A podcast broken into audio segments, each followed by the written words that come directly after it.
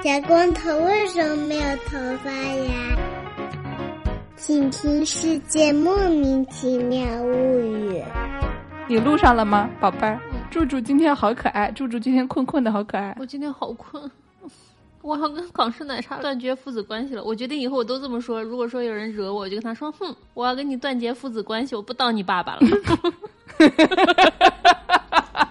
怎么样？这个彩蛋请务必留下。嗯，好的。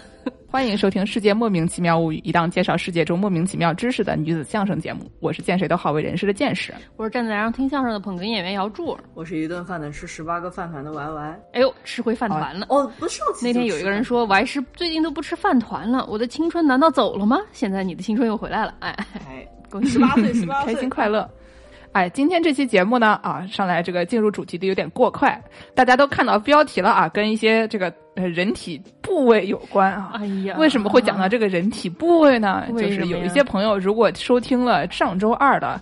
吃人斋哦，不对，吃人之爱啊，这个节目的话呢，吃小朋友，你要是讲的足够快，吃人之爱就会变成吃人斋，对不对？嗯啊，如果大家收听了这个节目的话呢，那里面我们就说了一些跟这个世界人民围观别人砍头啊相关的内容，结果就被这个话赶话就赶上来了，就说哎，这个砍头好像是一个很不错的题材，那么我们就录一期砍头吧。哎呀。您说说，您说一说，我们节目的主题啊，都是怎么来的？是不是都有点 random？是不是应该反省一下？就你听着怪吓人，这是咋回事儿啊？这期节目真的未成年人害怕这种东西的朋友。其实你也是可以听，如果未成年人也许算了，但是你要是害怕这种有点血腥内容的朋友，你你可以跟我一起听，因为这期节目我告诉大家，我连大纲都没有点开，就是说我要录砍头，我说妈妈我怕，你也不要当我爸爸了。就是啊，我我要跟你断绝父子关系，我不当你爸爸了。就是我是那种连什么那个《权力游戏》我都没有看完，可能上来第一集什么一个人的头被砍了，然后我就想说，嗯，这个电视不是很适合我，我特别害怕那种血腥的内容。你不是看了《犯罪心理》吗？不是，他那个不是一个特别过儿，所谓的过儿就是血腥画面。《犯罪心理》他会跟你说啊，这个人怎么杀人什么，但是他不会显示具体人的身体被摧残的。这个画面，就他不会有很多那种就是喷血呀，什么那种砍头现场啊，就基本上都是死掉了以后给你看一下，哦，这个犯罪现场这个样子的，那么下面开始判案这样。对对对，他不是特别特写尸体的那种。我跟你说，这就是前期的柯南和后期的柯南的区别。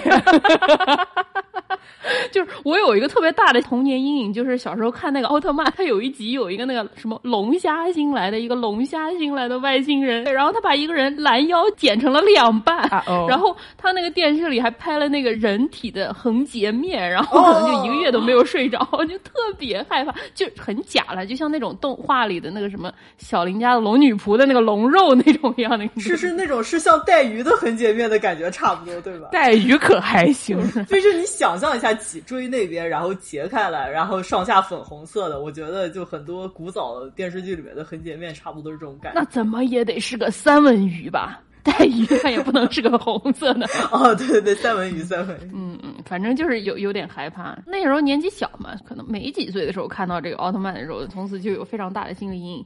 我就对这个带血腥画面的这种东西就稍微有一点害怕。嗯，我是我小时候看的，觉得最恐怖的画面就是那个雪山风带怪人事 件，其中那个怪人从窗口哗晃过去，然后手上抱着一个人头。非常吓人，哦，那个是大家共同的心理阴影。我觉得比较厉害的是他把头藏肚子里啊！对对对对对对对，事到如今也不能算是剧透了，事到事到如今也不能算是剧透了。我觉得就藏肚子里这个操作还挺厉害的。后期柯南就没有这种了吗？没有了，就基本上我们觉得最好看的柯南大概也就是前五十集，最多一百集吧，后面就可能就是被 PTA 投诉的，后来就变成了一些什么。捡龙虾之类的一些很无聊的内容了。就为什么我能睡觉之前看柯南，人还没死我就睡着了呢？因为后面的柯南真特别的无聊，一点儿意思都没有。那还要看，也是真爱啊！你们就就看那两分钟，对吧？就是在人死之前的两分钟。今天柯南去吃寿司，嗯，这集就是柯南吃寿司，第二天对对对睡着了，对吧？在见识心里，这是一个日常饭。哎，没错，就是那种泡面饭、日常饭。对对对对，挺好。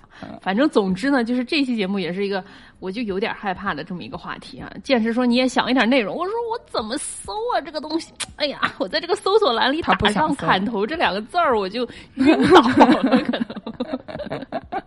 好的，那么我们让这个对砍头没有什么生理厌恶的玩师啊，最喜欢在游戏里砍头的玩师，给大家介绍一些玩师与砍头之间的渊源。不是什么样啊？这话说的。但实际上，我后面会讲到，其实我打的游戏里面一般不砍头，但这个到时候再说。我们先倒，呃，不是倒回去，就是群里面的朋友，就最近拍了我头像的朋友，大家都知道我最近刚写完了论文，然后我就特别开心，恭喜恭喜，对，Y 博士，哎，对对 对，恭喜 Doctor Y 啊，Y 教授，Doctor Y，Y 教授，Y 教授，哇，他没有 Y 博士就先 Y 教授，不是你教授不用博士的。有些行业的人就每天在那边吹嘘他们容易找工作，都已经吹到这个程度了啊！哎，你们看看他，我要跟你断绝父子关系，我不当你爸爸了。我也要和你断绝父子关系，你的两个爹都不理你了。等等，我们是这样的家庭吗？我还是我还是是藏在车底，然后车里有两个爹爹，是这样的家庭吗？呃，真的是。然后我还是现在每天沉迷于打爹爹，对打爹爹。我觉得这故事连上了。你你得说清楚啊！我还是最近又玩上我们老早以前讲过一期跟。那个神神叨叨他们合作讲过一期这个希腊神话，当时是因为我沉迷这个游戏《黑蒂斯》。黑蒂斯，哎，我还是最近因为成为了我爱博士，所以说我还是也玩上了这个游戏啊。这是一个传统的恋爱游戏。对，然后就沉迷于找老婆，就天天只想着找老婆，其他什么都不想了，老婆最重要。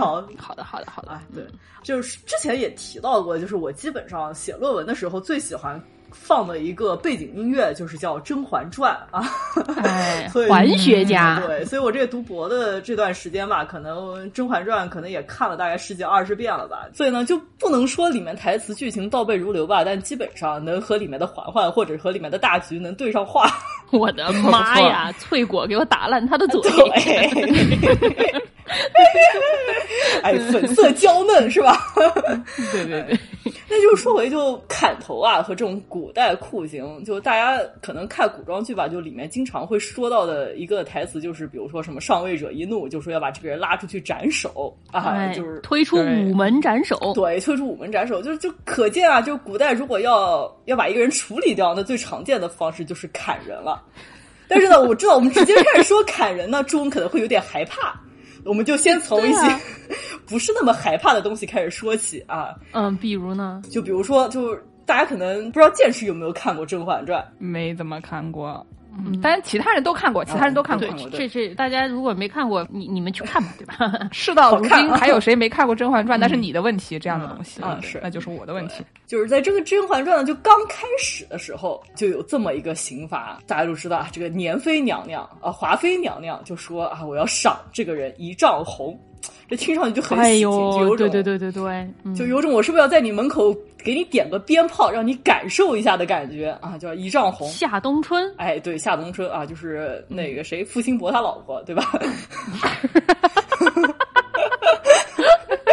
这过过 知识过于丰富了，嗯嗯，哎，知识过于丰富，就在第三集这个时候啊，就是华妃要惩罚一个刚入宫的。刚入宫的一个应该是贵人吧？嗯嗯，他当时是贵人吗？常在吧？哦，常在下常在，这不是这重要吗？在这讨论这个，我也不知道什么是什么是这个下什么下人常常在啊，反正就是就是这女的，她当时是一个什么官职儿啊？她这个官职是贵人还是常在？是小队长还是纵队长？哎，应该是一个小队长的概念。哎刚入职场，是一个新人，有点跋扈，就被叫大家就仗着自己啊，可能受到什么皇后娘娘几分赏。次，然后就开始显得跋扈，这个华妃就看不过去了，就是要杀鸡儆猴，然后他使出的这么一个招数呢，不对，使出这么一个刑罚呢，叫一丈红。这个一丈红呢，是这么一个事情啊，就是要取这个两寸厚、五尺长的板子，哎呦，然后在这个打这个人的腰部以下的位置。然后叫不计数目，就一直要打到这个筋骨都断了，然后这个血肉模糊，所以就是说远远看过去，这个鲜红一片，就和这个一丈红这花儿差不多的感觉。等一下，这是一个真实存在的刑法。哎，是的。哎呦，就是把屁屁打烂吗？对，就是要把筋骨也要打断，屁屁打烂不算，肉糊了不算，这个骨头也要打断。那不就残疾了是吗？哎，是，这好像听着还挺费劲儿的，倒是真的。对他而且不计数目嘛，就比如说可能这个人打的轻了，就多打一阵子；这人打的重了，说不定就很快就能斩断了。就跟你这个，比如说在游戏里面，这个刀的攻击力不一样，你可能要砍的时间也不太一样，是这么个。我想问一下，这个是不死人的吗？肯定是这个还要死人的吧？就是你要看这个人承受能力，就是你想看你打那么多，你很可能也就晕过去了。晕过去了以后，就是你下肢残废了，如果不及时处理的话，你可能也就摔在一边，你可能也没多长时间活了。那肯定流血过多啊，这不都一丈红了吗？肯定还是会的吧。而且我觉得这个活儿听起来是一个很费劲儿的活啊。是，大家切过那个牛腿骨吗？就是说好的害怕呢，这不是一个很容易的事情啊。就我是那种，就是你描述我还行，我不太能看画面的那种。我看那种什么荒岛求生的那种节目里，如果有一个人手上拉一大口子，需要处理一下，那肉翻出来拿什么拿一下那种东西，我就不行。对对对，我我那种我就看着就觉得好像是我的手被拉了一样的，所以不看着画面，光听描述还还能行一些啊。哎，那行，那我们再再给助攻上另外一个，大概是在三十五集的时候。给我上，怎么老给主公上叫给我上另外一个？你这个动词不是，就是这就像那个做一个什么实验，就是比如说我要感受一下，就是这个猴子对不同这个 这个，又是猴子了，怎么回事儿啊？就看猴子对不同。怀博士今天就是怎么回事？当上教授了不起了是吧？就天天就拿别人当实验对象。哎呦喂，这是上来拿我做实验了？行吧，来吧啊。再来一集，对，这三十五集这个时候呢，是啊，就给大家说是这么一个剧情，就比如说 是给就是《甄嬛传》剧情。解说啊，就是大概是在这个就是嬛嬛要复出，不是复出，就是第一次失了孩子之后吧，她要要重新争夺这个皇上的宠爱，那她就要开始立威。她立威的方法呢，是把之前整过他的人拉到一个小亭子里面，给他说一些恐怖故事，就跟我们现在在给助攻讲恐怖故事的感觉差不多。哎呀，助攻拉进了一个小。亭子里面，但是嬛嬛讲的这个恐怖故事呢，我觉得可能两位主播是有没有，应该是听过这种刑法的，就是在汉高祖的时候特别出名的这么一个刑法，就大家都知道那个吕后啊特别的善妒，她当上太后了之后呢，她把当时很受宠的一个戚夫人做成了人质啊，就质是猪的这个意思，嗯。但是他这个人质呢，讲的就是把这个人的手掌啊和脚掌全部都剁掉，然后挖出眼睛，把这个铜啊注到你的耳朵里面去，然后让他这个失去听觉，然后再把什么就是让你治哑的药灌进喉咙，然后割去舌头，然后就不能让你说话，把你大概是处理成了这么样，就是你想看猪嘛，就是蹄子也就那么短，然后把你的手砍了以后，你大概四肢就跟猪差不多了，然后再把你扔到茅厕里面去，大家知道就是猪就是在这么一个环境下面呃生长出来的，所以大家就说这个就是一种叫人质的刑法。我当时啊，这个嬛嬛说了以后吧，就把其他两个嫔妃给吓得这个大惊失色，然后回去晚上就疯了一个，就可见还是挺可见我们对助攻实施的是什么样的操作啊？不是不是为什么呀？对我小时候是在一个什么少年百科全书里面看到这玩意儿的，嗯，哎不也不是百科全书，反正就是讲历史什么的。哎，你在里面写这样东西合理吗？九十年代真是了不起啊，对吧？给年轻的小朋友看的都是一些什么玩意儿啊？这个给我印象十分的深刻，对对对，不太好。我觉得那时候是我们的那种共同记忆，大家可能都见过这个东西。我记得特别清楚，当时南京夏天嘛，很热嘛，有同学不知道为什么徒手逮到了一只蚊子，他把那个蚊子装在一个小瓶子里面，然后就把那个蚊子的翅膀啊、什么腿儿啊都给揪掉。哇塞，这外科医生的手法好厉害！我把它做成了一个蚊治，特别清楚这事儿。可见大家都知道这个这个心灵手巧，真的啊。那说了这些啊，就相当于前菜 这么一个给助攻上了之后吧，就毕竟我们这期的主题叫砍头，就这个嬛嬛就《甄嬛传》里面吧，也是有些砍头相关的实例的。嗯，就是啊，古代有很多死刑的方式嘛，就比如说什么绞刑啊，这个杖毙啊，然后斩首啊，也就是这个死刑之一。对，然后就是在比较早的时候吧，就应该听过这么两种说法，叫什么枭首示众，就是啊，枭是那个猫头鹰那个枭，嗯，然后还有气势，就这两种都是大概是秦汉时期对于说砍头的这么一种说法。嗯，然后呢，这个枭首呢，讲的是就是把你的头砍下去了之后呢，然后挂在高杆子上面，然后就立在那儿。就大概是做一个这个，给大家看看啊，这么一个概念。助攻说，嗯，他一般都是放在城墙上嘛，让就吓人。挂城墙是另外一种说法，嗯，我们待会儿待会儿再说啊。对，有都是有具体案例的，我我可认真了，我这这给你把这个每集的 citation 都给你写上去了。就有兴趣的朋友啊，可以回去看一看。不愧是环学家，人家研究环学都研究什么呀？我还是研究这个，太厉害了啊！还有刚刚说的枭首是把头挂高杆上，还有一种方法就是气势，就是在闹市街，就比如说人热闹的地方，然后砍头给大家看看。但是呢，说这个枭首和气势啊，就不一定是直接是砍头，也可能把你给绞死了以后再把头砍下来。哎呀，就是也不一定，就是两种方法都有，反正最后的结果就是一个头挂在那儿啊。嗯，然后就这就 就助攻已经露出了这个。都没有给你形容这个头横截面怎么样，你怎么就露出了这样的表情？我我谢谢你，你不要给我形容这头的横截面。我我我我我来形容一下助攻现在表情，就有点像我一个非常不能吃酸的人吃了梅子以后的表情，就是那种特别酸，五官已经挤在了一起。就是说这玩意儿我吃也吃了，我也不能吐出来，但它真的好酸啊的那种表情。对对对对，我在努力抑制脑海中不出现画面，不出现画面还能行啊。啊，行吧，那我下面的描述可能就比较有一点画面感了。就虽然还哎，你这人，你这人，我觉得他是被这个论文虐久了，他要来虐一下我，然后这个向世界讨回一点公道。没有，他是找不到老婆，然后看你找到老婆，他对 生气。那我打的时间也多呀，你二百个小时再找不到老婆，你再来找我嘛？哎呀，那二百小时找不到老婆，这游戏我就要删了。好，讲正讲正经讲正经的。哎，说回来，这个砍头这么一个刑法，这虽然是《甄嬛传》里面没有出现直接砍头的这么一个镜头，但是就主播们小时候不知道有没有看过另外一个剧叫《还珠格格》。看过看过看过。哎，《还珠格格》里面大概是第一部最后还是第二部吧，反正中间就有一个就是大家被押去了刑场，然后要进行砍头的这么一个行为。哦，就是那个谁。小燕子能说吗？小燕子脸上被扔白菜帮子的那个画面，我记得 这个对，就不知道主播们还记不记得当时他那个造型啊，是两只手被捆在了背后，所以是要把你这个人固定住，然后还插了一个竹板儿在后面。哎，对对对对对啊，对对对，背后要插个竹板儿。对，那就是见过。基本上这个斩首的这个刑罚之前嘛，要把你这个人给固定住，要不然这个刀使不准，对吧？砍不着，这不就砍歪了吗？对不对？砍歪了，给这个犯人可能还造成了这个身心很大的损害。所以呢，基本上是后面会有一个柱子在那儿，然后就是把你的手背在了背后上，然后会把你这个人也会固定在这个柱子上，这样子就比较砍的时候好找这个方向，然后就也不太容易动。除了这个绳子之外呢，还会就如果比较方便，就用头发，就把你用头发把你这个头固定在那个柱子后面。哦，古代人都是长头发嘛，对吧？哎，对。但是呢，这又说回来，就不是每个人都有一头秀发的呀。就万一有秃子，那该怎么办呢？万一出现了茄子怎么办呢？哎呀，这说什么呢？说什么呢？给大家补充一点这个刽子手小知识啊，就如果这个没有头发，如果你要斩的这个人是个秃头，该怎么办呢？你可以用钉子把这个后脑勺固定在这个柱子上啊，这都是有不是用什么力的钉子？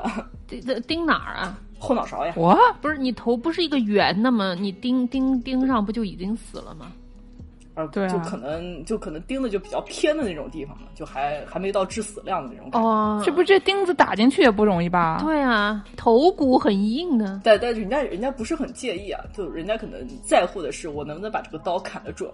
嗯，在跟这个你的头反正都要被砍了，对吧？嗯，就是重点还是就是要能快很准 啊，就是之前的一些准备工作还是要做好。嗯，原来是这样。对，但就斩首的这种用的一般工具啊，就是一个大斩刀，基本上是怎么说呢？是这种片状的这么一种刀具。对对对，不知道主播们脑子里面能不能稍微想象出来这个片状刀？你别让他想象了，你别让他想象了。刀我还行，刀我还行啊，我我我知道了，就是一个大的那种大型西瓜刀那种样子啊。嗯，对，就是斩刀是一个比较常见的这种砍头的工具啊。还有另外一种工具，就是呃，两位主播应该也听过，就是铡。哦，对对对，嗯。那个容易一些，对对对，因为比较巨型的这么一个东西，就跟那个切纸的那个东西差不多的。对，没错，那靠重力可能还更容易一些，主要它可以卡进去，对，可以在底下把它。就你把这个头。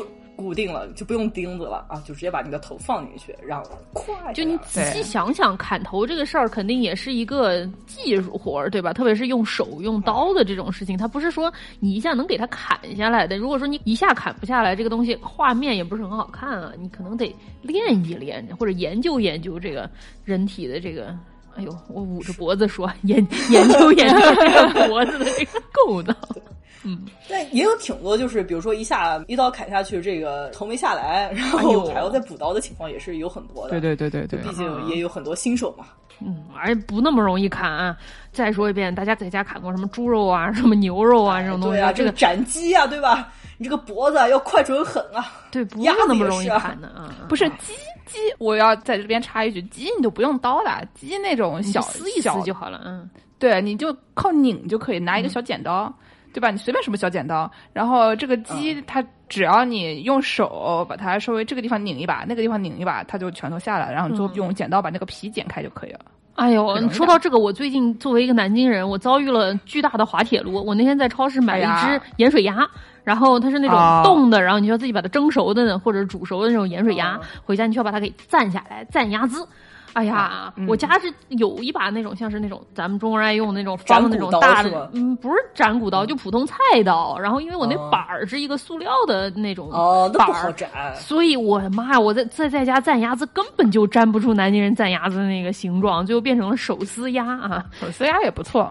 主要是鸭子大一点，所以你用手拧的话，拧那个鸭子就不太行，对吧？就是或者说你没办法切成一片儿一片儿，比如说腿的位置，你必须得把那个骨头切断。鸡有的更小的那种，那个一个腿你就一整个腿上来就行了，所以它不需要有这种操作。是，所以你看那种摊儿上，它它都是一种特别大的，有点像树砍成横截面那样的一个砧板，然后拿那种特别大的砍骨刀，它能唰唰唰，老板给你把骨头都剁开，干净利落，攒成一片一片的鸭子。自己在家砍鸭子都不那么容易，不要。说人头想要砍下来，就还是挺困难的啊。可能这个要练好砍鸭子的技术，我要先去举五十公斤的铁啊，然后才能练好这个砍鸭子的技术。吓死我了！我以为我还是说要练好蘸鸭子的技术，要先去练好砍头，先去砍个五十公斤的人是吗？吓死我们南京人不是这样的，没有的。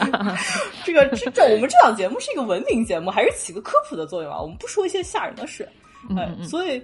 就刚才讲了这么一些斩首技巧吧，是为了铺垫啊。这不知道这个《甄嬛传》里面这个宫斗很惨烈啊，就是死了很多人啊。然后有这么一两三四个人啊，就是以斩首的这种方式死的。哦，啊，就其中大概在六十八集的时候，六十八集啊，大家注意啊，记笔记啊，六十八集，对，要考的六十八集。就已经到最后了。这个嬛嬛的小姐啊，曾经的小姐妹啊，就是安陵容，她因为当时啊触怒了皇上，然后被发现使了一些不好的手段。然后呢，就是被褫夺了封号，被皇上要求要把他爹啊给拉出去斩首啊，斩立决啊，就是这么一个把他爹斩首啊，哦，也是古代嘛他爹做错了什么？另外一个比较有意思啊，这个还是在四十二集的时候啊，就这个时候呢，四十二集大家记住了，这个四十二集背景知识呢是 背景知识，是这个啊，华妃被扳倒下去了，因为他哥哥就是年羹尧是当时啊，就是雍正的曾经早期的时候是比较关系好的这么一个大将军，嗯，然后后来被。被发现可能有这么一种功高盖主的情况呀，那而且他自己本身也不知道收敛，那就要被拉出去给砍了呀。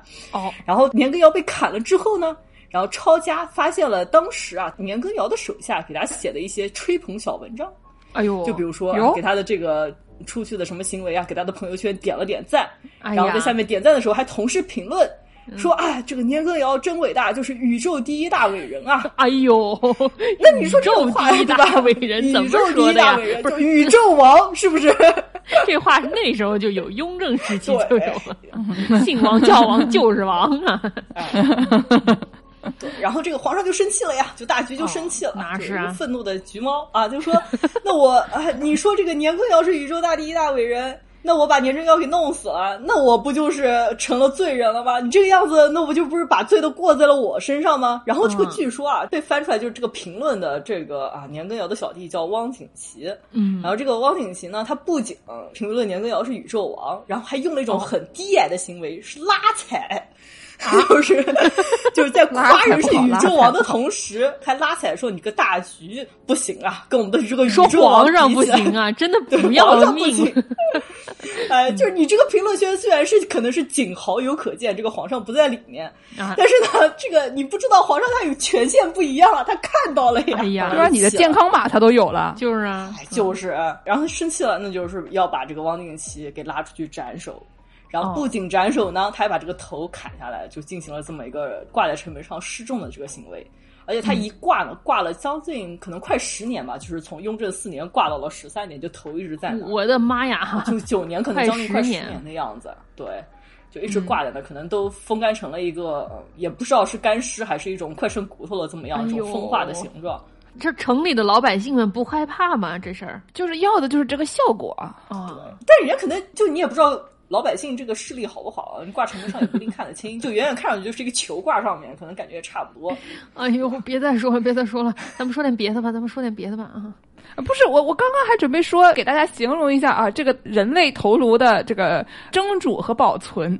哎呦，这说别的更。行行，不是你让我说一会儿，对不对？你你说吧，行吧，嗯，就是刚才我们不是说了这个砍头这件事情很难吗？砍头经常会砍歪吗？对，那我们就顺便给大家说一说这个这个砍头的难度，对吧？就是说，据说以前啊，在这个西方国家，在这个什么十六七八世纪，这个十九世纪的时候，就是这个砍头的技术是在发展的，嗯，但是呢，它就是从十八世纪开始，他们就开始搞一些机器什么的，但之前基本上大家。都是这个手磨啊，不是电动的。哎呦，就就咖啡豆一样，嗯，对吧？就是这个以前呢，大家基本上都是这个手起刀落的。但是呢，因为以前的人民啊，就是非常喜欢围观砍头。对啊，就不是说现在的人民也喜欢围观砍头，只是现在不给他们这个机会，不然他们也要围观的，对吧？对对，哎，只能看着人家宰鸭子了。哎，对对对对对，差不多吧，就是就看热闹，一定要去。哦，就是那个日本的那个分尸那个金枪鱼。对对对，没错，要花钱的，花钱才能看，对吧？所以说呢，就是大家都喜欢看砍头，那么就是一堆闹哄哄的观众就在底下看你在上面砍，然后他们又要扔东西，对吧？他们还喝酒，他们还闹事，还要骂人哦。底下观众是要往上扔东西是吗？啊，哦，就那个砸白菜嘛，刚才说到的。哎，对对对对，就是说我看这个罪犯，我心里不爽，对吧？我要朝他扔白菜帮子之类的。那你这个本来这个罪犯吧，他也想活，对吧？对。然后底下人又闹事，那么你就更难这个瞄准了。就说什么以前有一个这个爱尔兰的革命者叫做爱德华迪斯帕尔德，他在一八零三年被绞死，就是他是先弄死了，先绞死了再砍头的。但是就哪怕这个人已经死了，都很难砍。就是说他让一个外科医生准备把他的头砍下来，但是外科医生理论上这个技术很好的，对吧？就是你说对啊，他们解剖过的尸体，那个时候确实也没有那么多解剖的这个，不像现在有大体老师，以前是没有的。以前他们都是自己偷偷去那个墓地里面 偷一个尸体来砍一砍之类的。但是外科医生呢，肯定就是怎么说？你说跟屠夫可能这个水平应该也接近吧，应该还是可以的。但是呢，这名医生可能就是因为心理素质比较的一般，他没有砍中他瞄准那个关节，然后他就一通胡劈乱砍。最后本来实施绞刑的那个人看不下去了，他就把这个头拿走了，然后拧了半天。哎呦，然后最后是给他揪下来的。哎呀。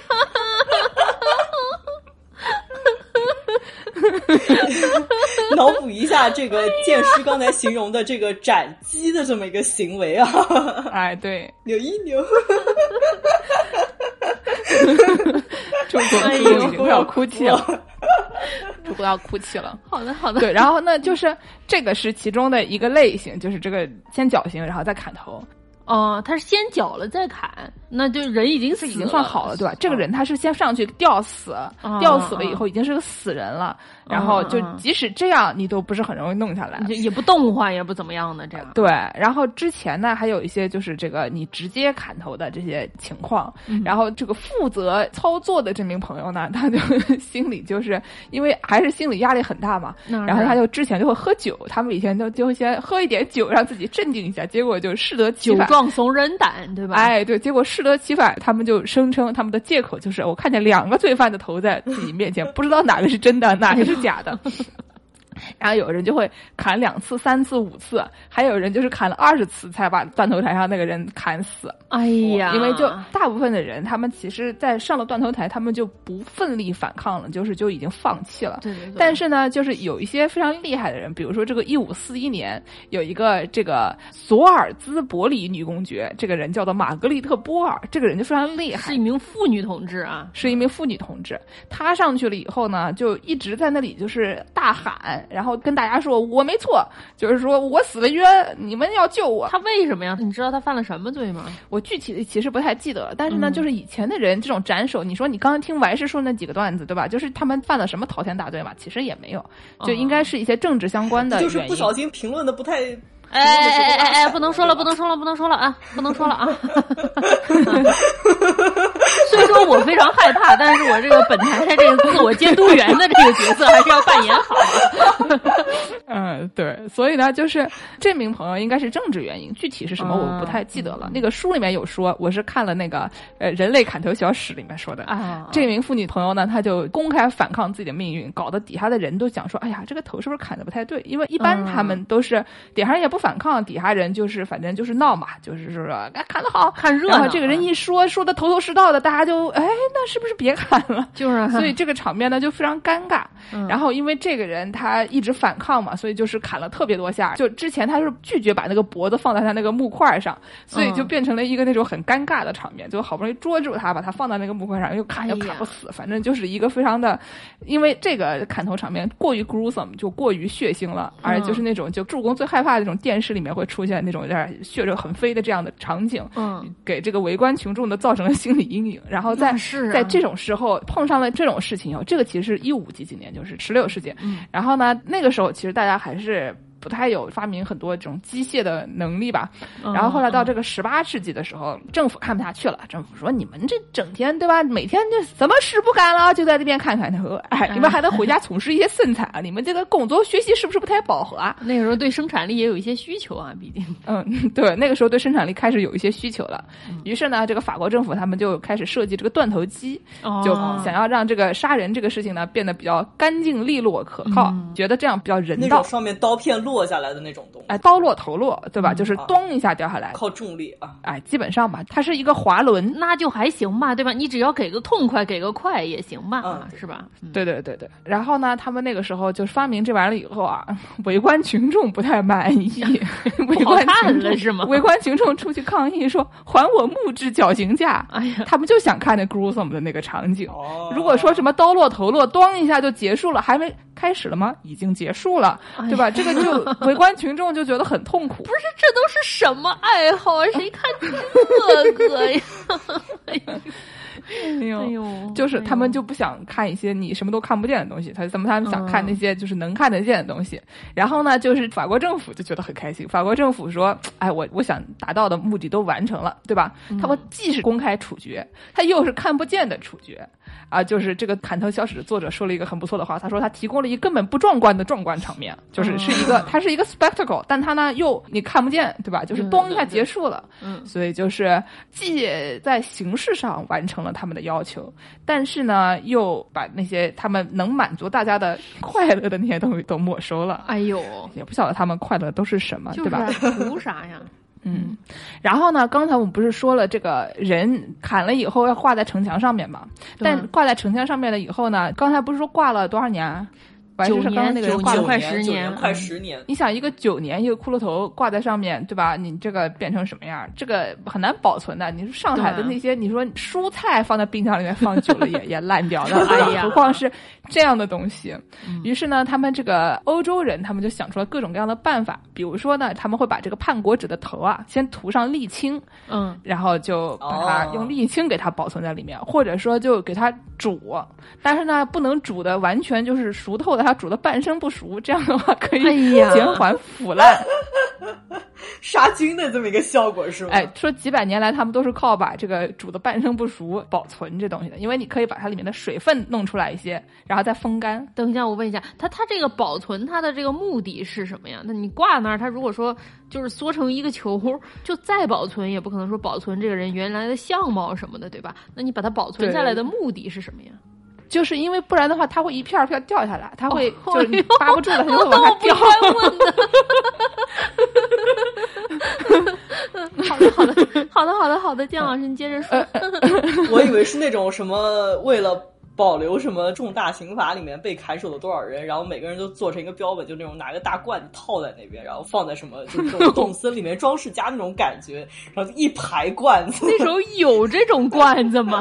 那是你说那是缸中那好像是十九世纪的时候才有，之前好像不太有这种。你想什么那种食品的保存方法，都基本上在这个十八九世纪才比较进化，对吧？以前大家不太懂，以前他们刚才刚才我跟助攻形容的这个问题，以前人都是用铁丝绑一绑，然后希望它不这样，因为它没几年，它最后就变成一个骷髅头了嘛。对对对对，所以它其实它的做法其实是先脱水，然后风干的这么一个一个操作。然后呢？为什么要这么做呢？为什么要什么蒸煮烘干呢？对吧？就主要还是为了挂在墙上面。挂在墙上面是要干嘛呢？就是要象征这个政府和军队的力量。就是刚才这个皇帝的意思，就是说我才是最牛逼的，对吧？就是你不能说他牛逼，我才是最牛逼的。他的头我可以挂着，你不能挂。哎呦，所以呢，就是以前这些什么英国人啊，什么乱七八糟的，他们就经常也做一些事情。以前这个伦敦大桥，伦敦大桥不是挺大的一个建筑嘛？就是玩《刺客信条》的时候，你往上爬爬半天，对吧？对对对。他以前这个门楼里面呢，有一个人，这个人的工作叫做 Keeper of the Heads。就是他是管头的，头颅保管员，头颅保管员，对吧？社会主义八大员之一，头颅保管员。社会主义说我们没有这种职位啊，我们社会主义不干这种事儿，我们社会主义不干这种事儿。对，资本那时候连资本主义都没有，这是十四到十七世纪的，就是就是一个不知道什么主义的，就是 feudalism 的这个头颅保管员。然后呢，他的。职责就是看管这些叛国者的人头和他们的身体部件，但是主要是人头。如果就是烂的太厉害了，他就扔到泰晤士河里面换一个新的上。不是他，他还有库存呢。对，就是因为经常会叛国者这种东西嘛，对吧？就是以前这个欧洲的疆域不是非常的稳定的时候嘛，经常会有这样的情况。嗯，比如说，就他们会挂在那个旗杆上面，嗯，然后挂的越高的，那他就是叛国者，他以前就是作为反动派的地。位就更高，然后呢，就是以前这个坎特康体，他们这个什么肯特郡的叛乱者，一四五一年被处死的时候，有二十六个人被杀了，其中他们挑了九个人挂在伦敦桥上面，然后呢，他们这个叛乱的首领的这个杰克尔，这个 杰克尔，杰克，Jack，这个 Jack，哎，他就放在他们的这个九个头的正中间啊，就挂在那个伦敦桥上面，C 位，哎，C 位，没错。基本上就是讲说，以前他们就很喜欢把这些头挂在外面，然后就是为了宣告我们这个国家啊，或者说我们这个政府啊，我们厉害，对吧？你看，我们获得了敌人的头颅，就跟那个古时候人在战场上面，说砍下了敌人头颅，拎着就来了，当战利品这样的感觉。所以就是这个选择头颅上去，这个是不是还要关注？就比如说什么样的头颅显得美观，然后能装点一下门面啊，这种样的感觉。应该是看这个人是谁了，主要就是说他的政治地位。还是一个杀鸡儆猴的概念嘛？你们以后人要犯这种罪，反对我之前都要想一想，对吧？这么个概念，嗯。好，那么我们讲了一些这个古代的这些行刑的一些操作手段，但是呢，这个东西因为太过于对吧，太过于血腥了，我们的助攻已经就是濒临昏厥了。那我们就给助攻说一些其他的这个这个死亡或者是人头作为这个迷因作为 meme 的内容。这个因为比较符合因特网时代的这个人类的兴趣爱好，我觉得助攻可能会好一些啊。因特网冲浪时代，像我这种新兴人类都对这种话题很感兴趣的。对吧？对吧？嗯，哎，那我们先给大家说一些这个老 meme，就是一些拉丁语 meme。从这个刚才我们在录节目之前，我给两位主播播放了一段歌曲啊，这个或者说一个以四个音节，基本上只有四个音节的一个这个声音 meme。嗯，这玩意儿呢，这四个音是这样的：是滴滴滴滴。一会儿给大家放一下啊。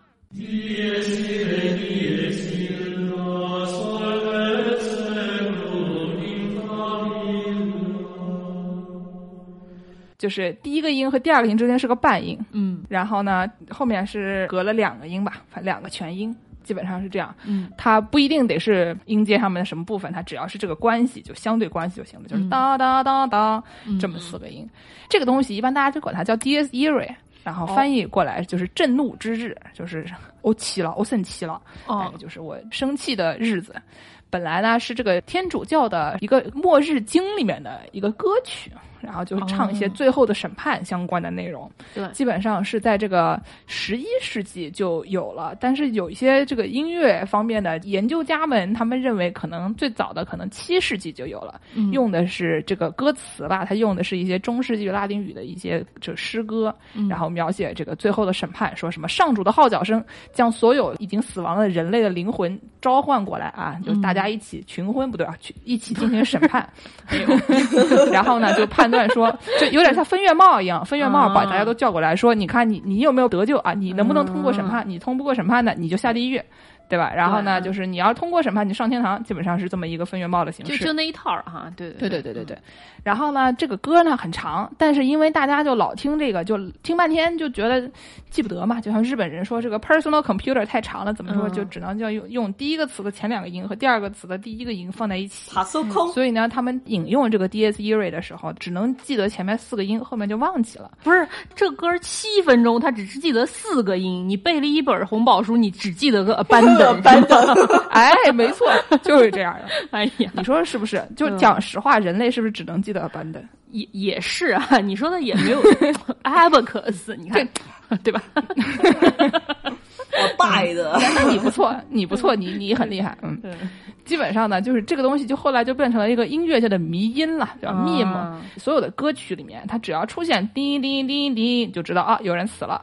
就是死亡这个词在音乐里面的翻译就是这四个音，音乐词法学这样的感觉。哎，对对对对对。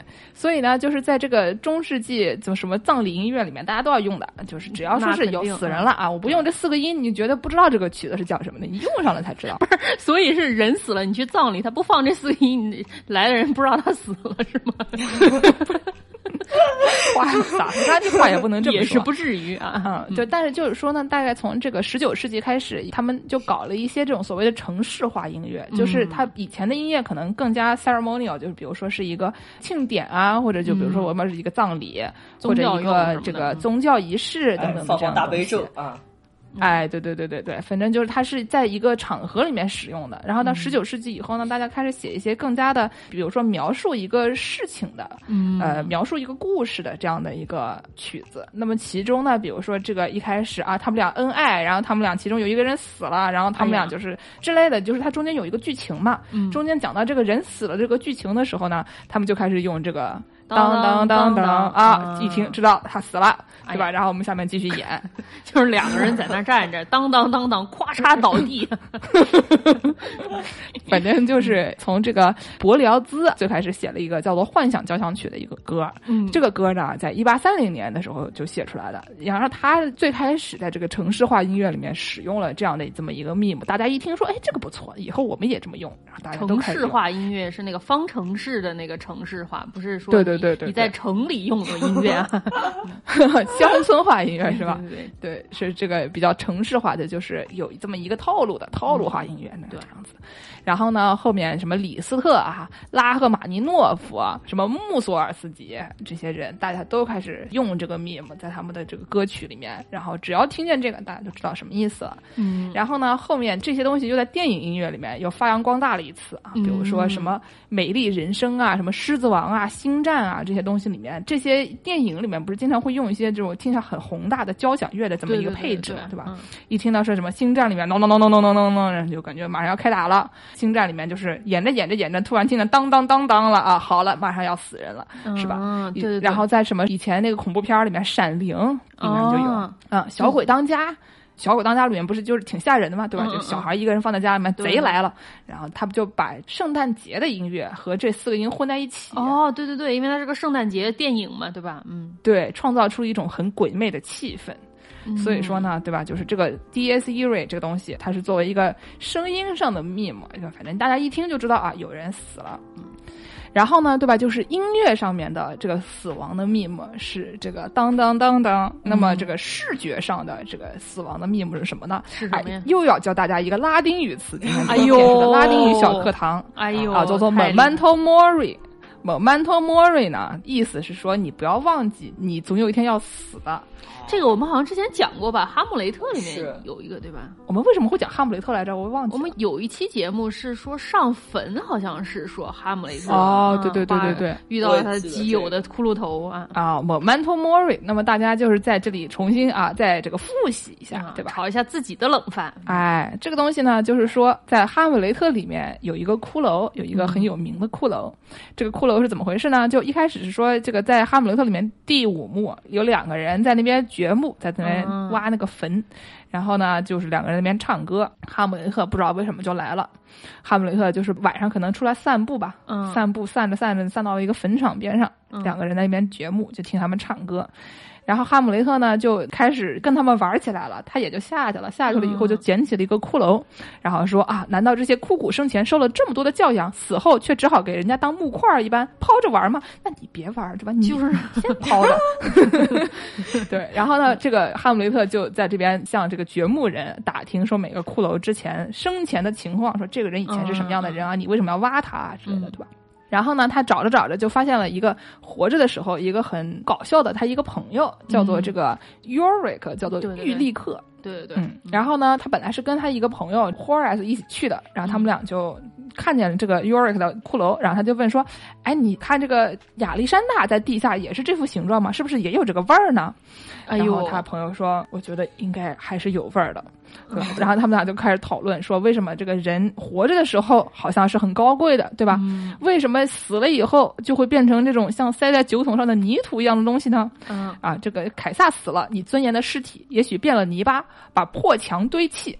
啊，他从前是何等的英雄，现在只好替人挡雨遮风。基本上就是说，这个人活着的时候看起来好像很牛逼，对吧？然后你死了以后，怎么就变成了这个样子？一滩烂肉嘛。不管是谁啊，凯撒大帝也这样。对对对对对。所以呢，就是这中间就有一个很给人印象深刻的一个场景，尤其是你拍成电影了以后，就是哈姆雷特拿着一个骷髅，对这么一个场景。我记得有一幅画吧，挺著名的。对对对对对。插画。嗯，对，这个艺术家们就很喜欢描绘这个哈姆雷特拿着一个人头的这个场景，因为基本上在这个故事里面也是他。一开始，哈姆雷特一直想的是他要不要杀他的叔叔，对吧？就是这个，本来是他爹的鬼魂跳出来跟他说：“是你叔叔杀了你爹，然后娶了你妈。”就是他不知道他应不应该相信这个鬼魂，因为就是当时还有这个宗教意义上的这个，我是信天主教还是信基督教的这么一个问题，对吧？你要是信天主教，你才有鬼；没信基督教，你没鬼。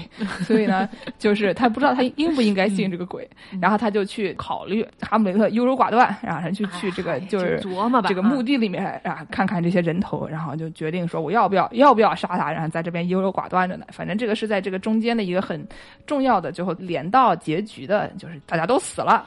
的这么一个情况啊，为什么会发生这样的事情？他是怎么样？他这个心路历程是如何改变的？在这个骷髅这一段是一个很重要的内容，所以就中间大家对这个场景印象都很深。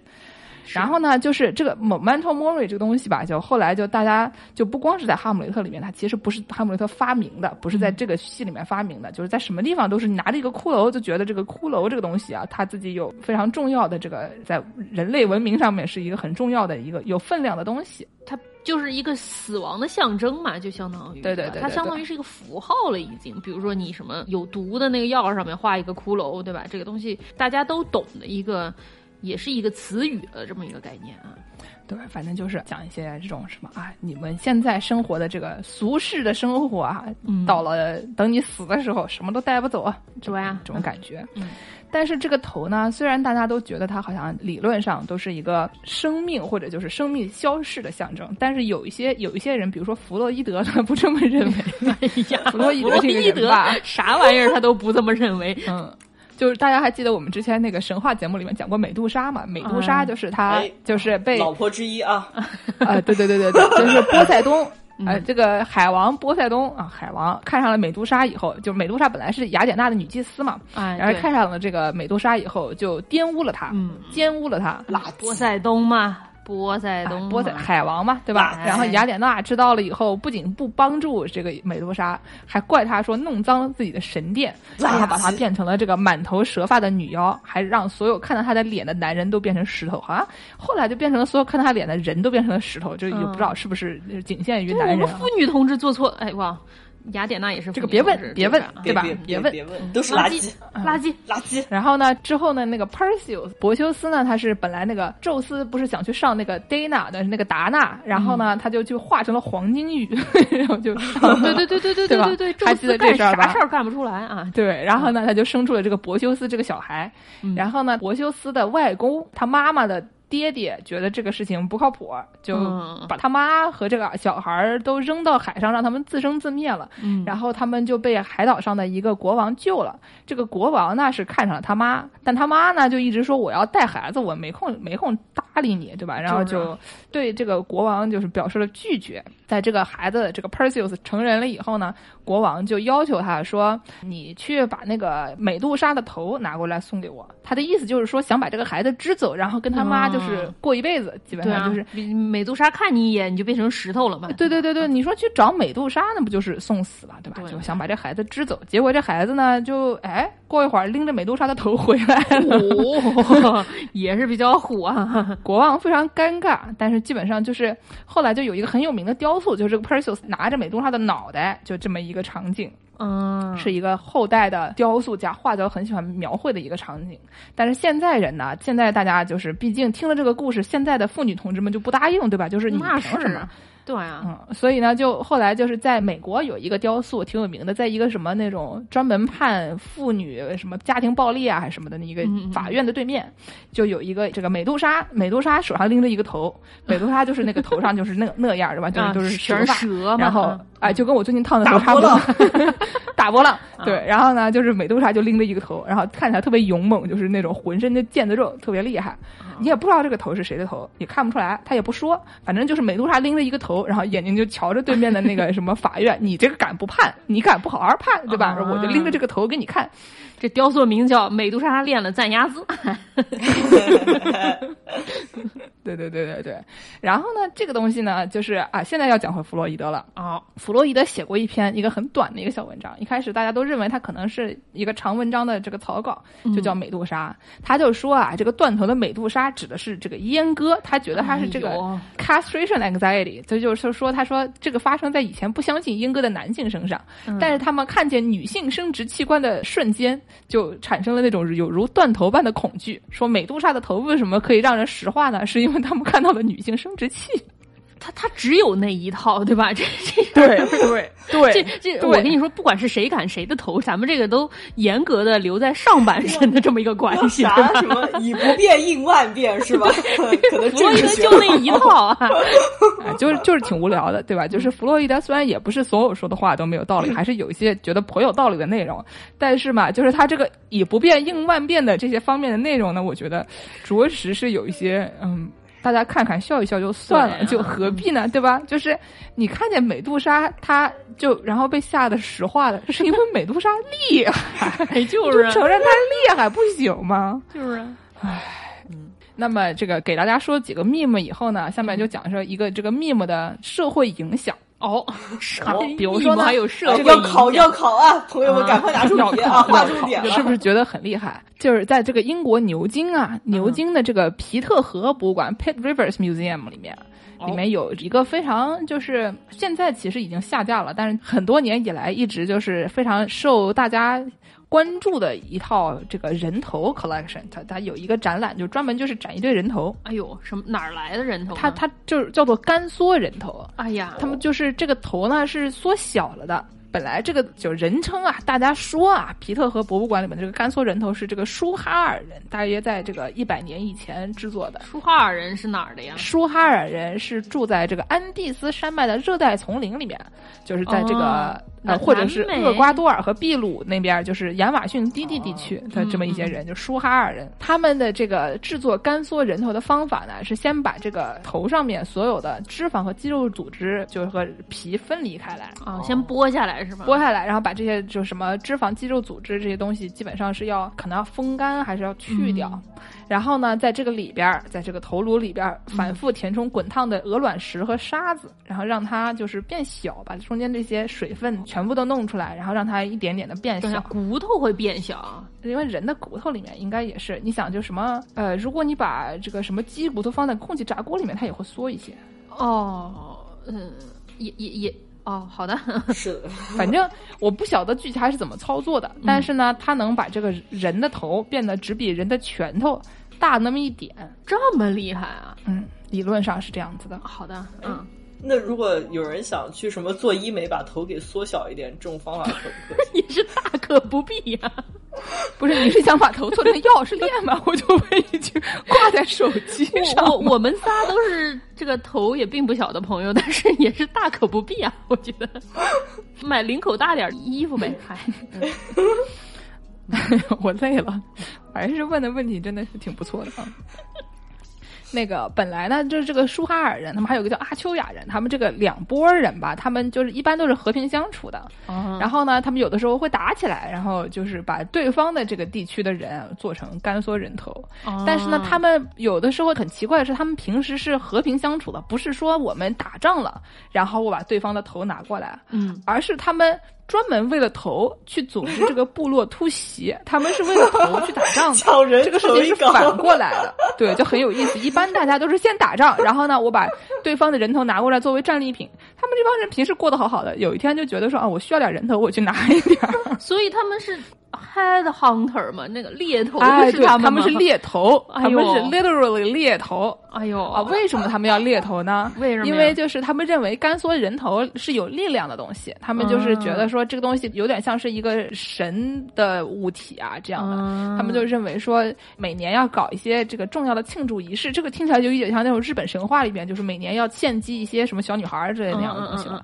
就是说每年要搞一些仪式，然后呢要把这个干缩人头拿出来。来作为这个庆祝的中心的一个物体，然后通过一些仪式呢，寄缩在干缩人头中的这个力量就会被转移到家里的这个妇女同志们身上。妇女同志们呢，能确保家庭粮食的丰收，就他们可能在这方面的工作比较多一点。比如说，男的可能做更多这个猎人的工作啊，这个妇女猎人的工作，猎人的 工作，猎人。然后呢，妇女在家里面种地啊什么的，所以就是要把这个力量转移给妇女，让他们确保这个家庭粮食的丰收。就在很长一段时间里面，他们就搞这样的庆祝仪式。等呀，这也挺垃圾的呀！你去种地不好吗？你种地不就增加丰收了吗？你们互相打仗，互相拿对方的人头，这就是主要是你说你要真的像努力就能获得成功，他们可能就不这么干了。你看对吧？今年这个北京这个冰雹一下，大家就都完犊子了。所以就是不能提，这很多东西都是一个吃鱼不能吃底下一半的这种，完全是听天由命的一个情况，所以大家才会做出这样的事情来。所以他这个干缩人头还不是可以反复使用的，就是吸一次这个力量，吸完就没了，是吗？啊。哎，这个东西的点好像在哪里呢？它就是这个人头，它用完了以后，它就没有用了。它只要庆祝完了以后，这个人头就可以碎掉了，它就没有公共价值了。这一次性啊，这不环保啊！哎，一次性的非常不环保。就他们说，一旦灵魂的力量被转移给了这个猎头者的族群，转移给这个妇女同志们，开始保证丰收了以后呢，这个头就没有用了，它就变成了一个就说话人不在乎的东西了。但是呢，外国人后来就去了他们那边，就是这个全球化了以后嘛，在这个大航海以后，大家都去了这个南美地区，然后发现了这么一个族群。白人呢，就是说，哟，这个东西挺有意思的，白人就喜欢的东西嘛，你就奇观嘛，对吧？猎奇啊，对。然后呢，他们去了那边了以后呢，就觉得这个头不错，这个你看可以当做这个手机挂件，当做钥匙链。然后呢，嗨呀，嗯，开玩笑。然后他们就与这个外国人之间进行了贸易，反正这个头我也没有用了，对吧？我里面的这个力量我已经获得了，下面这个容器。就是一个买椟，就是我已经获得珠了，这个这个竹对吧？买椟还珠的这个竹，随便你你爱怎么样怎么样吧。然后呢，就是西方人们也很喜欢，西方人也不在乎那个力量，他们就想要那个头，他们就这个头好玩，所以呢，他们就拿他们的火枪去跟这个舒哈尔人进行交换，就变成了一个火枪换头的一个生意，然后就开始了一个经济贸易的一个东西。毕竟舒哈尔人拿了这个火枪，他们就能找到更多的头。对，哎呀，那是咱们这个中国人没去啊。给你介绍一个血滴子，一下娶一个。但是这个资本主义的这些这些行为。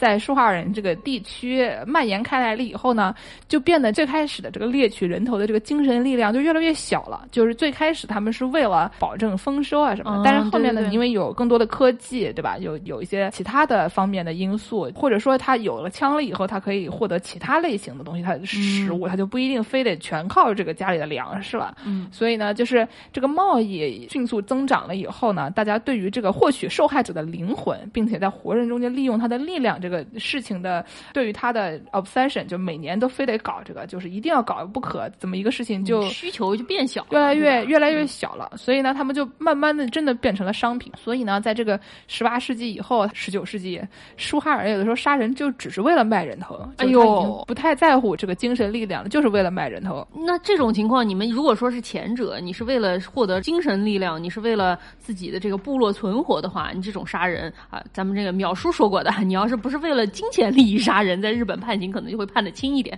当你杀人是为了金钱利益的话，那你在日本就会判的重一点啊，也不知道什么关系。我感觉啊，就是是不是为了金钱利益，就还有一个很重要的原因是你以前你只会杀那么多，对吧？你只需要那么多。对对。我们这个族群，我今年我就需要两个头，然后呢，我我获得这个两个头了以后，我就不会再去杀其他人了。对对对。但你要卖钱的话，你就不好说了，对吧？就是你能杀多少杀是多少。后来他们就开始搞一些猴子和树懒的头，反正就是缩小了都一样。也是啊，对。然后就是因为他们缩小了以后，稍微搞一搞就能骗过那些猎奇者，所以后来这个巴拿马，因为他们有这些旅行者啊，对这些东西有过多的要求，所以就人们就开始按照订单制作甘肃头，有的时候是这个猴子头，有的时候是假冒人头，用一些山羊皮、木头、树脂制作的这种假人头。然后呢，就是这个事情就慢慢的，你有没有发现它已经变成了一个老北京毛猴的一个 一个？我以为你会说 vegan 人头呢感觉。不是，也是大可不必啊，点也不太对吧？vegan 是什么？就是，哎呦，反正就这个事情变成老北京毛猴了以后，就比较好笑了，就对吧？一开始你是真的要杀人的，后来你开始杀树懒，后来你连树懒都不杀了，你开始用山羊皮和树胶做这么一个东西的时候，就完全是为了它的装饰性了，嗯。后来呢，就是是有立法禁止甘肃人头贸易的，但是一直到二十世纪中叶，还是有很多甘肃人头被偷偷摸摸的卖给旅行者。哎呦，所以就是皮特和博物馆在这个牛津的这个博物馆里面的人头里面，其实没有多少是真的人的头。他说展示了十个甘肃人头，其中两个是树懒的，两个是猴的，剩下的六个里面有三个是伪造的，只有三个是真的人头。哎呦。看得出来吗？可能也看不出来啊。啊，我是我去这个博物馆的时候是没有听说过这事儿，反正就是。有点走马观花的就经过了，没有去那边研究说这个甘肃人头到底是哪个是人的头，哪个是树懒的头。我觉得我错过了太多，下去 就应该去看看。啊，在牛津的朋友们仔细去看看哪个是人头，哪个你没有已经下架了，你们记得吗？这个东西已经被下架了，好像就是前两年的事情，一九年吧。就是因为他们相关的投诉太多了，我具体是怎么回事我不知道。最开始他们是不愿意下架的，但是就有好多那些他们认为这是一个对于外族人的就是。这种凝视的感觉太强了，他们就觉得这事不是很好，对吧？其实讲实话，这个东西也不是跟外族人有多大关系，就是你们白人喜欢，人家就拿点猴子来骗骗你的这么一个情况，对吧？就是你凝视的是什么？而且我想老实话，你们英国的这一个博物馆里讲外族人的凝视这个事情，你先把偷的东西还过来再说，对吧？讲外国人的凝视之前，对吧？你道歉还没有解决呢。对吧？你说你这人头，你好歹是我买的，我自己买的，是不是？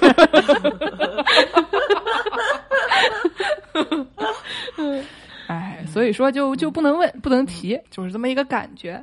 最后给大家说一说，这个人为什么那么喜欢看砍头啊？就是你们觉得人为什么那么喜欢看砍头？为什么会有人爱看恐怖片呢？对不对？特喷血的那个什么德州电锯杀人狂那种恐怖片，为什么会有人爱看呢？对吧？我觉得其中可能还是有一些，就是一方面是大家就喜欢看那种奇观类的东西，嗯，然后呢，另外一方面还是像刚才说的那些舒哈人一样，他们就认为这个头是一个不得了的东西，就是如果你只是看起来比较平静的死法，可能就也还好，但是。头可能是一个让大家觉得非常了不起的东西。我觉得看这种东西，你是不是会分泌很多肾上腺素，然后你人可能就会产生一种兴奋的状态？你觉得？嗯，跟坐过山车一个道理吧？就哇，这个手起刀落，头没了，这种感觉。就是之前这个九幺幺的时候，塔利班他们就非常懂得人这个心理嘛，他们就是把这个十九世纪以后基本上就已经不再出现的这个砍头事件变成了一个因特网 meme，就是大家都疯狂上网去看这些《华尔街日报》记者被砍头的这些视频，嗯，然后呢，就网上就开始大家开始疯狂搜索，说这个在二零零二年五月十三号，美国排名前十的搜索词条是贝尔格视频，贝尔格，贝尔格斩首。贝尔格斩首视频，贝尔格视频，贝尔格斩首视频，视频贝尔格，就排名前十全是这个，还是爱看啊，对吧？在一个礼拜，或者说在整个五月里面，嗯，就是这个视频是互联网上最受欢迎的搜索条目，仅次于美国偶像，说是就是一周里面是最受欢迎的，一个月里面仅次于美国偶像，因为那时候正好在，可能正好在演，哎呀。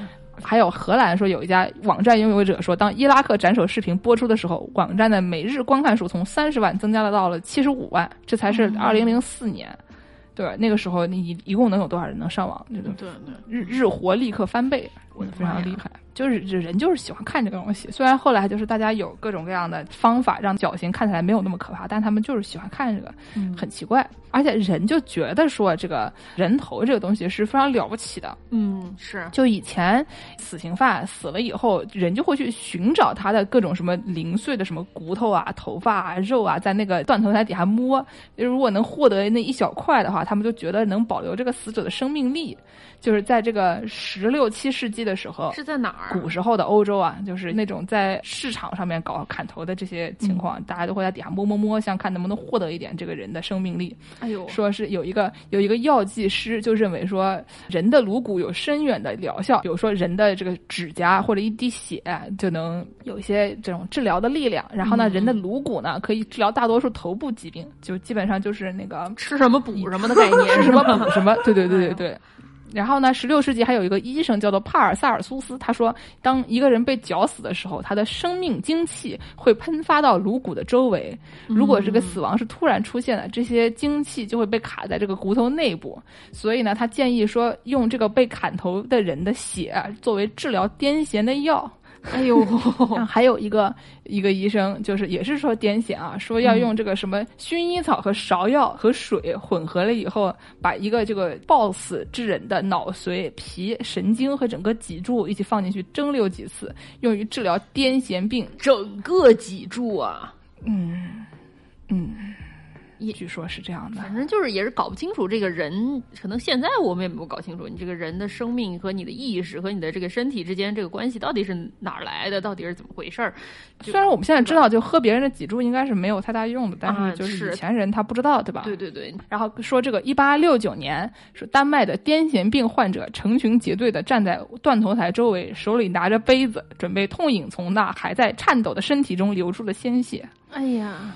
还有说，这个刚才我们说的那个十六世纪著名的帕拉塞尔苏斯这个医生呢，还建议大家用这个死人颅骨上长出的苔藓来治疗癫痫，或者说用于伤口包扎，因为呢，他认为这些就是死亡所释放出来的生命精气会从这个颅骨转入其表面生长出的苔藓，然后呢，因为这个苔藓很难找，因为头哪哪那么容易长出苔藓，对吧？嗯，所以呢，就因为它很难找，所以它就非常受欢迎，因为大家就觉得这样就是它的价值很高嘛，因为很难找到嘛。嗯。说是在那几个世纪里面，这个被处死的罪犯经常就是被留下来向公共展示，就挂在城墙上什么的。然后呢，就烂了，烂了就开始长苔藓。一六九四年说，这个伦敦有些药商就销售一些适当长了苔藓的骷髅，每个卖八到十一先令，价格取决于上面长出的苔藓的尺寸和数量。哎呀，骷髅苔藓啊，可以内服，也可以外用，像一个护身符那样随身携带，或者和其他成分混合在一起，比如说什么蜂蜜啊、动物脂肪啊。人血啊、亚麻油啊等等的这些乱七八糟，还有粪便什么都，可以混在一起。就是砍头的时候，他们也痴迷看砍头，砍下来这头也是痴迷的，就是浑身都是宝。对对对，人痴迷头啊，对对对对对对，他一方面喜欢看啊，就现代人也知道他们喜欢看，然后砍下来了以后呢，他们还要用，就虽然也没有什么用，但他们就觉得很有用，说是就是有一些人他们就。因为听说这个事，他们就在石头上培育苔藓，然后把它涂在那个罪犯的颅骨上面拿来卖，是那个叫什么的烧烤店里卖的那个牛骨髓的概念是吗？对对对对对对对对，就假装是它里面有的。十七八世纪他们还还卖木乃伊，然后就可能也是要治一些这些在当时没有什么办法治的那些病，就是大家就已经久病病急乱投医，应该是啊，病急乱投医，对对对，然后就开始就做一些奇怪的事情。嗯。所以就是人对于头的这个追求啊，真的是非常的奇怪，只能这么说了。嗯，现在人就没有办法这样追求这个现实生活中的头了。所以说，就有一些朋友啊，在他的这个虚拟生活里追求追求头啊。我不知道这个虚拟的追头大师、猎头大师，还是给我们说一说。不是这个，其实我一般打的游戏里面不流行砍头。对，我之前也说过，就是因为我是一个就是魂类游戏爱好者，然后这个就虽然都是一些冷兵器嘛，就是用一些什么斩刀啊，就是啊，我在这个文案里面贴了两张截图，不知道两位主播有没有看到？就是里面是两个比较优美的武器啊，一个叫柴刀啊，一个叫肢解菜刀。哎呦，就是这个柴刀，就是刚才形容的这个，可能跟斩头刀差不多这么一种形状，也是一个片状的，嗯，有一个片状的弯刀。然后这个呢，就基本上是一种劈砍的一一种道具，但是这个劈砍就是因为里面很多怪吧，体型都比你高大，所以你基本上砍也砍不到头上去，你就只能在人家身上砍。然后膝盖啊，对，这个肢解菜刀呢，就稍微大一点的这个尺寸，是可能。不知道两位主播有没有看过一部著名动画叫《死神》啊？这里面，哎，里面的男主角啊，这个黑崎一护，他手上拿的他的那把斩破刀，他的这个终结形态就是这么一个大大的大菜刀的这么一种形态。对对对对，哎对。然后就这个刀吧，它哎有个比较厉害的招式，就是一个蓄力斩的一个招式。它这个蓄力斩呢，因为这把刀比较大，所以你是这个角色，你会双手持刀背。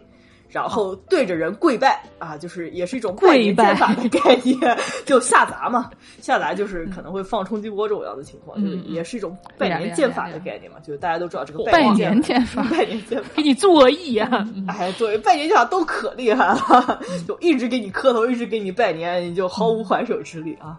嗯，就怎么说呢？它虽然就是有这么一些武器吧，但这些都不太往人头上砍。啊就算砍，它也不会显示出那种把头给砍下来的画面。可能游戏里还是比较顾忌一些这种暴力。至少这个游戏里面没有啊。对对对对对。而且呢，就其实我我最近都是一个比较平和的一个游戏玩家，就是我都是用一些远程小工具啊，放一放咒术，放一放魔法啊。虽然我主要玩的游戏就基本上跟砍头没什么关系，对。但是在有一个这么系列游戏里面呢，就是头是关键。什么游戏？两位主播猜一猜，就是你再想想看，你要砍什么样的敌人的时候，你一定要把头给取下来。是什么会头会长出来，或者哎哎，这个剑士可能就往那个方向已经去了。这个是一般是僵尸类的东西哦，要爆头，理理解了，就一定要把头给处理掉，不然的话这个东西就会，不然的话它就不死。对。嗯，就是要说到啊，这么个游戏啊，马上在电脑上要出重置版了啊，叫这个《美国末日》啊，不对，叫《最后生还者 》。美国末日，美国末日，嗯，Last of US 啊啊，里面呢，就除了一些人形怪之外呢，还有一些就是僵尸怪或者就是不同的这种变异怪嘛。嗯，针对这种怪的时候呢，你就要是一定要是把人家的头颅取下来。就大概是有这么几种武器，对，就是枪啊，就是你如果一直把人家就瞄得准，然后对着头打，把人头给爆了，然后基本上啊，这个东西就死得快。还有一种比较神奇的东西叫弹簧小刀，啊，这个弹簧小刀呢，就是你一定要哎上去，但是割喉啊，也是相当于把头砍下来这么一个概念，但是就这么利索，对，特别利索，就是这个弹簧小刀也是就能一击致死的这种。不是，但是这个你后面还需要拧吗？你需要把它哦，不太弄回来吗？怎么又回来？但是，但是有有一个方法是，就是你如果用一个砖头，你先把人头给拍一下，拍一下了以后，你可以就是直接 strangle 的那种感觉，就是能把头给拧掉。哎，就是不同的手法。然后呢，哎，就说一个，还有一种东西啊，在这个《美国末日》第二部里面出现了啊，就给大家众多玩家可能造成了这么个心理阴影的东西，叫高尔夫球棍啊，这也是一个爆头工具。没看过的也不要去深究啊。什么样的高尔夫球棍吗？我能问一句吗？就第二部的时候，一开始被人骂了，是因为他就是第一部大家受众人爱戴的男主角，然后在第二部的时候被第二部要推的女主拿高尔夫球棍投爆了，大概就在可能这个游戏刚开始三十分钟的样子。哦。然后因为第一部是相当于是卖父女情嘛，就是这种啊，就是虽然我不当你爸爸了，但是你还可以当我女儿，就是这么一个概念。然后，然后在第二部的时候，人编剧一上来就把大家众人喜爱的老父亲给弄死，而且是以一种被高尔夫球棍这个爆头的这么一种死法啊！就是当时 YouTube 上面有很多著名的这种掰碟小视频啊，就是基本上完了这个镜头就开始骂了啊，气到掰碟，就这么一个情况啊。对，所以高尔夫球棍啊，也是一种这个游戏里面的一个爆头工具。哎，不说了，不说了，不说了。大家 PC 重置版上了以后，推荐给大家玩一玩。第一部还是可以玩的啊。哎，好好啊，反正这个结尾呢，既然我们这期节目是一个跟头有关的节目啊，那我们结尾就给大家放一个啊 跟头有关的歌曲啊。那我们就给大家放一首披头四的歌曲，的披头四，一点都不强行啊，一点都不刻意，有头啊，有头啊，对不对？给大家放一个挪威真沃的。嗯，挺不错的一首歌，就大家就听一听，乐一乐就就得了。披头四也是有头的，对吧？对对对。披头四谁没头呢？大家都有。大家怎么都不恭喜我？坚持到了最后，没有半途挂掉电话逃跑啊！你真的很厉害啊！嗯，本来我以为助攻会以一个说我的狗跑了的的借口，然后就 提前提前我觉得重点还是看这期节目能不能出来吧，对吧？毕竟助攻还要剪。哎呀，哎呦。够呛！我小时候看那个什么《水浒传》，我一听他说那个什么脑袋掉了碗大个疤，我就特别 害怕。我一想这个画面，哪能结疤呀？我就问一句，哎呀，反正我就挺害怕的，就就就就，哎，这期节目该怎么办呀？真的是，可以助攻，能能能减吗？也也能吧。那感谢大家的收听，大家可以在微博、豆瓣关注《世界莫名其妙物语》，也可以在公众微信号。哎，微信公众微信公众 公众微信微信号微信公众号关注我们。如果你想要加入农广天地粉丝群的朋友们，可以在微信公众号回复加群获得入群方式，然后也可以在公众号给我们打赏。上一期节目这个推文他不幸被人砍了头，夭折了，对，砍了头。我们下一期会尽量想个办法搞一些还是能播的这个图片，不会给他搞得太血腥。我们上期也没有什么，哎。别别提了，不能。但但这一期这个配图我们是要克制一下的。我在这里要官方提醒一下，不要给我翻这种图片啊！你们给我翻这种图片会被我拉黑的啊！我给你们好的好的好的，全部有压字啊！哪里得看全是头的图片？不要嘛！我不会的，我去找狗了，讨厌。嗯，好吧。如果大家要给我们介绍甲方的话，也可以在。微信公众号后台点击商业合作，获得我们的联系方式，或者你也可以在爱发电给我们发发电，给我们打打赏啊！今天啊，看到有一个朋友听了我们之前邪教的节目，给我们发来了这个 O T 三啊，这个邪教节目的打赏，欢迎大家给我们打六块钱，哎，笑死我了！嗯，那感谢大家的收听，大家下期再见，再见，再见。